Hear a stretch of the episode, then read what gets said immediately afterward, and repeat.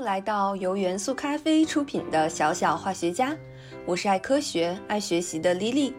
这一期我们来聊聊奇妙的玻璃，看看透明的玻璃里面究竟隐藏着哪些奇妙的科学知识。玻璃是由什么物质组成的？历史悠久的玻璃是什么时候被发明的？透明玻璃在人类历史上扮演着怎样重要的角色呢？玻璃在生活中非常常见，家中的玻璃窗、喝水的水杯、电灯泡、镜子、鱼缸、望远镜啊，我的天啊！玻璃基本上覆盖了我们生活的方方面面。你有没有想过，假如有一天玻璃从生活中消失，我们的生活会变成什么样？这简直不可想象。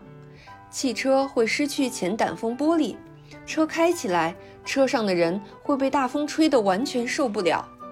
鱼缸不再清澈透明，漂亮的珊瑚、可爱的热带鱼只能从盆的顶上隔着水面去看了。显微镜失去了它的镜头，什么细胞、草履虫、真菌、叶绿体，我们通通都再也看不到了。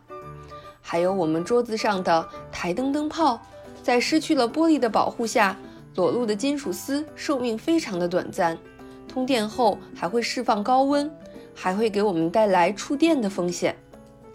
既然玻璃这么重要，那么它是由什么物质组成的呢？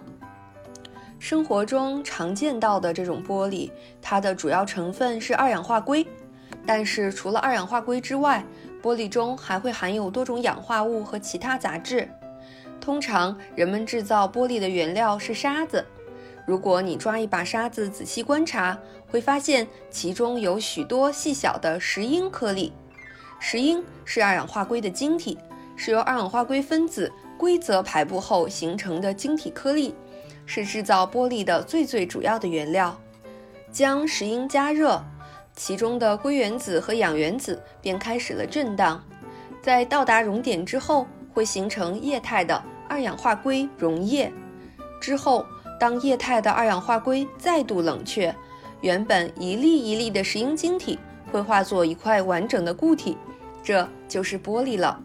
形成玻璃后的二氧化硅不再是规则的晶体，而是一种特殊的结构，是非晶态的固体，是不是很神奇？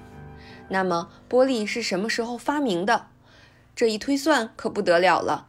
玻璃的发明至少有五千年了，甚至比五千年还要更久远。这是因为现存最早的玻璃制品是大约五千年前制作的，所以玻璃的发明肯定要比这早很多。有一种传说认为，玻璃的发现源于五千年前的青铜冶炼技术。为了精炼青铜，往往需要一千摄氏度以上的高温。这就为玻璃的烧造提供了条件。在那个时代，人们已经掌握了带釉陶器的烧造工艺了，而釉的原料其实就是玻璃粉末，所以在烧制陶器的过程中，极有可能在偶然中就发现了玻璃。玻璃制品的最早发源地是位于两河流域的古巴比伦。在这里，早在公元前四千到三千五百年就已进入了青铜时代，而且已经烧制涂装了釉料的陶器，这也印证了玻璃的发明源于青铜烧造的说法了。在公元前十五世纪，古埃及出现了玻璃容器，到了公元一世纪，古罗马人开始用吹制的方式制造玻璃制品。那时，由罗马制造的精巧的玻璃花瓶和酒器已经在整个欧洲家喻户晓。随后，古罗马的玻璃制造技术被波斯人所承袭，并进一步发展。到了中世纪，欧洲已经出现了精美绝伦的玻璃彩绘。十二到十六世纪，全世界玻璃制造中心是现在的意大利威尼斯城。产品精美绝伦，其中佼佼者甚至比黄金还要昂贵。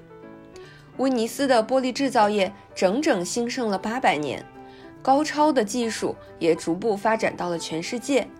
时至今日，在威尼斯还有很多玻璃工坊和玻璃制品店，出售着漂亮的威尼斯玻璃制品。在东方，最早制造玻璃的国家就是我们中国。在公元前八世纪到公元前五世纪的春秋战国时期的遗址中，就出土过玻璃球和玻璃印章。中国古代称玻璃为琉璃，到了宋元以后，才有了以玻璃为主要命名名称的名词。玻璃为什么是透明的呢？这还要从原子的结构说起。物质是由原子构成的。原子的外面有一圈核外电子在绕着不同的轨道运行。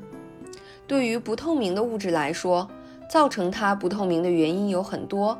最常见的一种情况是，可见光入射之后被核外的电子所吸收捕获。电子从低能量轨道跃迁到高能量轨道之后，可见光的能量被消耗殆尽了，于是光就没有办法穿透物质。产生的现象就是这个物质不透明。对于透明的物质来说，主要是因为可见光的能量并不足以让电子完成跃迁和吸收，于是光没有被消耗，因此可以直接通过物质并射出，表现出来的现象就是物质是透明的了。玻璃的透明其实也是这样的原理。玻璃在人类历史上扮演着怎样重要的角色呢？玻璃工匠早在几百年前就发现，自然光在透过玻璃之后，会在一些特殊的角度下，在墙上投出美丽的七色光。但是，玻璃为什么会形成七色光的原理，工匠们却一无所知。一直到了1666年，伟大的科学家牛顿成功的帮人们解开了困扰大家几百年的谜团。牛顿通过实验。发现不但光透过玻璃能形成七色光，它还能把七色光再通过玻璃复原成无色的白光。这个发现可不得了，因为早先人们认为七色光的颜色是由玻璃产生的，而牛顿将七色光复原成白光的实验，彻底的推翻了人们的假设。于是牛顿提出了他的推论：七色光其实一开始就在光里。是从太阳直接射过来，直到它进入玻璃之后，才被某种原理所分开。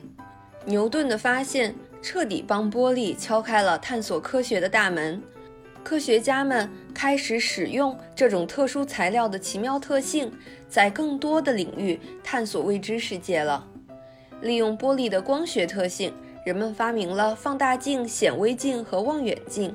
利用玻璃不容易被腐蚀的特性，化学实验室中的试管、烧瓶、烧杯等实验材料，大大的提升了科学实验的水平。试想一下，如果实验室里没有透明的玻璃试管，我们将错过多少化学反应的奇妙过程？人类科技进步的速度又将会延迟好几百年。除了在科学中的应用，玻璃在工业领域也大有作为。汽车、飞机的透明玻璃窗，机器上透明的仪表盘，照明用的灯管，电子产品的屏幕，基本上现代工业的方方面面都有玻璃的身影。在我们的生活中，我们人类也早已离不开玻璃了。